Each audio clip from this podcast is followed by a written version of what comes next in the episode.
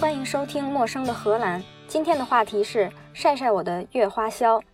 又到年底，到了晒收支表的时候，在网上看到不少求安慰或者拉仇恨的视频，比如说收入多少算够花，收入多少算有钱人，收入多少才叫生活，你离财务自由还有多远？年收入三十万美金依然挣扎在温饱线上。我想看一看自己每个月的开销是多少。不知道有多少人清楚自己的每个月的开销都花在哪儿。今天我把过去三个月所有的账单拿出来对了一下，不看不知道，一看就看到生活成本原来那么高。我拍脑袋一想，觉得自己一个月应该平均花四百欧元，超市花了一百，开车花了两百，下馆子花了一百，所以一共是四百。实际上我一个月的开销是多少呢？是两千四百欧。现在欧元对人民币是一比八，换成人民币是两万块，其中多一半是花在了房子上，一千三百欧，以下都按欧元计算。总的概括了一下，我把花销分成房子、食品、交通、娱乐、医疗、其他购物。房子占总花销的百分之五十五，排第二的居然是交通，占百分之十四，排第三的是食品，占百分之十三，购物占百分之十。娱乐和医疗占其他的百分之十，房子是一个月开销的大头，房贷一千，那剩下的那三百欧花在哪儿呢？物业花了一百多欧，水电、互联网大概一百欧，另外还有保险五十欧，保险需要买好几份儿，一份儿买家里面所有可以移动的东西的保险，比如你家厨房被偷了，你家地毯被偷了，沙发被偷了，或者笔记本电脑被偷了。这些都是用这份保险来包括，另外玻璃被砸了是另外一份保险包括的，花园的栅栏被拆了就需要第三份保险，花园里边小木头房子里边的铁锹丢了，这是第四份保险包括的，还有第三方责任险，比如我家在砍树，树倒的时候把邻居家的猫砸了，这不能说是树的责任，而是我的责任，我就需要再一份保险保这个，这些保险加起来一个月要五十欧。我的房子是一个非常小的公寓，在城市的边儿上。你可能觉得城市边儿上就应该是城乡结合部，然而不是，因为没有乡，城市的旁边直接是野地，我就住在野地边上，电车的最后一站。说完了房子这个最大的开销，第二大的开销是交通。上班的确比较远，六十公里单程，车对我来说非常重要。每个月跟车相关的最贵的自然是汽油，一百五十欧到两百欧。汽油油价是一块六每升，柴油大概一块三，差别和十年前比起来越来越小。其次是税，我的车每个月要交七十欧的税。荷兰的税主要是公路使用税跟排放税，按车重计算。一百五十公斤以下的车，一个月十五欧；九百五十公斤是下一等，一千一百五十公斤是再下一等，一千三百五十公斤等等。越重的车税越高。我的车比较重，所以我的税要七十欧。幸亏我用的是汽油车，如果是柴油车的话，一个月大概要一百五十欧左右。税以外就是保险。我的车因为总价不太高，但是我驾龄也不长，综合起来保险是六十欧每个月。如果有二十年安全驾驶年限的老司机，保险只要一一个月二十五就够了。总之加加减减，每个月花在车上的钱是三百二十欧。再下边一个大的支出就是吃喝，我也把它分成三类，一类是超市，一类是餐馆，一类是点外卖。我以为我点了很多外卖，实际上算下来我每个月平均才点了十三欧的外卖，也就是只吃了一次外卖，看起来生活很健康的样子。我在超市里平均每个月花一百五，餐馆也是一百五。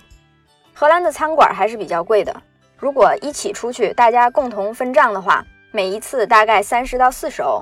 如果是两个人的话，可能会消费稍微高一点，五十欧一个人。这些都是一般的餐馆，并不是特别奢侈的餐馆或者特别便宜的路边摊。花费第四多的一项是其他购物，包括朋友过生日、生孩子买的礼物，家里面日常需要的小工具、小家电之类的。总共的花费是平均每个月两百三十欧，网购一百六十欧。大家看到我买东西花钱的总数就知道。我基本上是一个不买东西的人，如果不是必须的话，我也不逛街。而且逛街的话，也是已经知道自己想要什么，到商店里直接买了走人。看起来没买什么，可是网购真是一个神秘的黑洞，不知道怎么的就花了这么多钱。后来我仔细查了一下账单，才发现我其实网购的并不多，只是在过去三个月里买了一个大件儿，花了四百欧。四百欧在荷兰可以买个洗衣机，也可以买个冰箱。那我买的大件是什么呢？是一床羽绒被，意外不意外？羽绒被的价格和一个冰箱是一样多的。有一个朋友从中国来，我家只有一床被子，所以需要再买一床。听起来好像有点没逻辑。在荷兰生活这么多年，怎么会只有一床被子呢？就是因为被子实在太贵了。在荷兰，双人冬天用的厚羽绒被要六百欧到一千欧左右，而一个普通家庭一个月的收入也就是一千多欧。所以在过去的十几年里，我一直是用同一床被子，一床六厘米厚的羽绒被，冬夏通用。用手比一下六厘米有多厚，你就知道这床被子有多暖和。或许你觉得夏天盖这么一床被子一定会起痱子的，其实不然。荷兰夏天也很冷，夜里只有十几度。以上就是我把过去三个月每一笔钱全加起来算的平均数，两千四百欧一个月，和我自己以为的四百欧差别有点大。但其中有一千五百欧是必须花的，包括房子的贷款、保险，另外几百欧是买东西吃饭。我觉得我的生活已经非常非常简单了。尽管如此，全年的花费还是要两万八千欧，大概是三十三万人民币。就是说，有三十三万人民币，在荷兰就可以过上在城市的边边上有一个小公寓，每天开车上下班，一个月可以出去吃两顿，叫一次外卖，不买衣服珠宝，不旅游，没孩子，没存款，没投资的生活。当然，每年还可以有其他的开销，比如旅游休假。如果说旅游休假的开销，从荷兰出发去欧洲其他国家，跟旅游公司订酒店飞机，十天的行程大概是一千欧。如果是在欧洲大陆自驾的话，十天大概需要六百欧。如果想去一趟东南亚、日本、中国的话，十天需要一千欧到一千五百欧。如果要去北欧或者冰岛、格陵兰的话，十天要一千五百欧到两千欧。如果想来个滑雪假期、跳伞、潜水的话，还会有其他花费。比如七天潜水假期，价钱选择可多了。去埃及船宿大概要一千五百欧，去马耳他的话只需要七百欧。如果想去泰国、马来西亚、印尼、菲律宾，应该需要一千五百欧。如果要去帕劳、马尔代夫、帕拉加斯加，大概要五千欧。要去南极的话，需要一万两千欧。以上就是所有能想得到的花销了，和你想象的有什么不一样吗？大家都知道荷兰是高福利国家，荷兰的最低生活保障是多少钱呢？二零一九年是一千六百三十六欧每个家庭每个月。像我这么简单的生活还要两千四百欧，那一千六百欧的家庭是怎么生活的呢？首先，收入比较低的话，可以得到一个月六百多欧的房屋补贴。收入低自然也不用养车，小孩教育是免费的，每个月还有育儿津贴。如果不去餐馆吃饭，不买奢侈品。一个月最基本的生活大概七百欧就够了，我猜这也是为什么政府规定养老金每个月是八百欧，因为这个钱是可以维持一个低欲望、舒适生活的基本线。这么一看，如果一个月工资两千欧的话，交了税，说不定还不如最低保障。那人们是不是宁愿待在家里等着领钱，也不去工作呢？其实想在家领钱有一些要求。比如每周要去政府派工作的部门报道，几个月找不到合适的工作，就要接受政府指派的工作，而且社会舆论也鼓励自力更生。可是尽管这样，还是挡不住有人就是喜欢懒着，找各种理由不工作。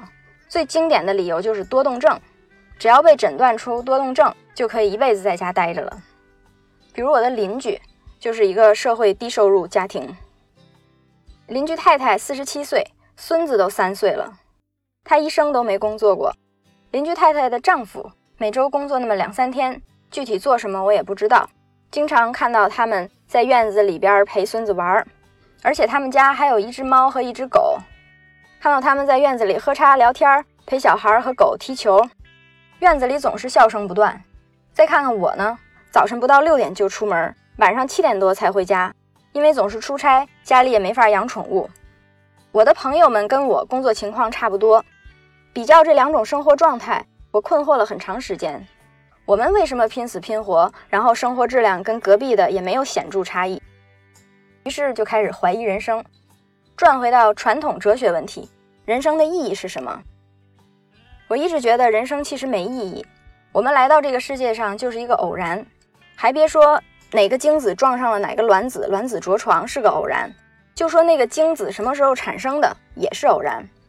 我们还不说一个个人的存在是偶然，人类这个东西存在在地球上就是偶然的，地球这个星球上有生命也是偶然的，地球存在都是偶然的了。某一个个体存在的意义在哪儿呢？没有意义也可以找个意义，这样我们就说到了另外一个哲学问题：赋予人生意义。有人说我的人生意义是拯救全人类，有的说我要让我的孩子成为社会精英，有的人要推动世界技术进步。不管是什么，你觉得是你给你的人生赋予了意义。如果实现了这个目标，你的人生就特别有意义。但是这可能是个幻觉。全人类让你拯救了吗？你的孩子想当社会精英吗？没有你，世界技术就不进步了吗？那是你觉得你人生的意义，别人可能没觉得你人生是有这个意义。那换个说法，是别人觉得我的人生有意义，我的人生就有意义吗？就是说，你的人生意义是别人赋予的，而不是自己赋予的。那要是别人觉得你的人生没意义呢？我先花了二十年学习，出社会之后没有一天放松过，努力工作，继续学习，挣钱多一半交给政府，政府转交给我的邻居们，让他们享受。我图啥？有一天在咖啡馆门口遇到一个老太太，帮我解了这个人生困惑。那天早晨我休假，没错，早晨休假，因为我休假是按小时算的。早晨去超市买东西，然后在门口咖啡厅坐了一下。那天早晨天气还不错，挺暖和的，我就对着太阳吃蛋糕喝咖啡。同桌的另外一边坐着一个九十多岁的老太太，看着我好像有话说，但是没说，继续喝咖啡。又看了看我，又有话要说，还是没说，又喝咖啡。过了一会儿，她终于忍不住了，跟我说：“年轻人，你现在应该去工作呀，怎么能在这儿坐着闲着呢？你看你们年轻多好，有选择，想干什么就干什么。”我什么都不能干，你为什么不趁着这个机会去做你想做的事儿呢？那个瞬间，我就觉得一句话就解了我关于社会不公平、努力不值得的纠结。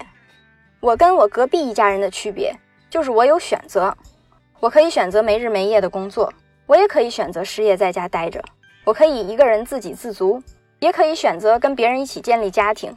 我有足够的经济能力支持自己，也可以养五六个孩子。可以给他们很好的教育，也可以让他们放羊。如果我要去工作，可以做现在做的，也可以去超市里卖东西，也可以去仓库里搬货，可以当导游，可以当翻译，可以当个画地图的，也可以在大学里教个书，在研究所里做个研究，可以帮人写写报告，有各种各样的选择可以做。而我隔壁的这一家人，看得出来，他们从年轻的时候就这样生活，以后也很难有什么变化。大家这么一听，是不是觉得我说的超级有道理？拼搏的人生特别有意义，特别有空间，特别值得向往。隔壁没选择的人生非常无聊，一眼看到尽头，而且还没有其他选择。乍一想还有点得意呢。可是接受了高等教育之后，就很容易发现一个逻辑错误：虽然人家没选择，但是如果人家想要的就是这种放松、享受、低欲望的生活呢？再想想咖啡馆里那个老太太的话，她说年轻人应该去工作。那结果呢？就是我们去工作，交足了养老金，他们就可以每天早晨坐在太阳底下喝咖啡。哎，是只有我自己心里阴暗吗？话说回来，这种高福利的社会的特点，实际上是可以让每个人按自己的方式生活。如果你想要一个安逸、没有压力的、不劳而获的生活，如果你想要一个挣很多钱的，或者在某个领域里很有成就的生活也可以。如果你想要有十个孩子的生活也可以，什么样的人都行，都有机会照着自己想要的那种生活努力，并且有机会实现那种生活。这也是我选择在荷兰生活而没在别的其他欧洲国家生活的原因。因为荷兰这个社会选择比较多，社会环境也比较包容。为什么这么说呢？如果说是在南欧国家或者法国。我想一周工作八十个小时，就会被同事歧视和排挤。他会觉得你这个人只会工作，不懂生活，你的人生没意义。当然，这也是欧洲人对中国人一向以来主要投诉的点，就是中国人总喜欢工作，然后把他们的生意全抢了。因为人家的市场规则就是一周工作四十个小时，如果你想一周工作八十个小时，就是在破坏规则，而破坏规则的人自然遭人恨或者被鄙视。在荷兰，我觉得基本上没有这方面的压力，也有可能是我所在的工作环境，像我这种人比较多，不管是荷兰人还是外国人，都是喜欢工作的。因为不喜欢的，念完高中就去享受生活了。我们只是社整个社会的一小撮人。如果放眼荷兰整个社会，还是生活为主的比较多，工作为了生活，工作只要做满时间，挣到钱，对事业并没有什么愿景，也没什么要求。那拼死拼活的人生和混吃等死的人生，到底哪个更值得过呢？说到底，不管什么样的系统、什么社会形态、什么福利制度，想过什么样的人生，跟别人关系真的不大。别人过什么样的生活，跟你也没关系。以上就是今天的内容，陌生的荷兰，下次见。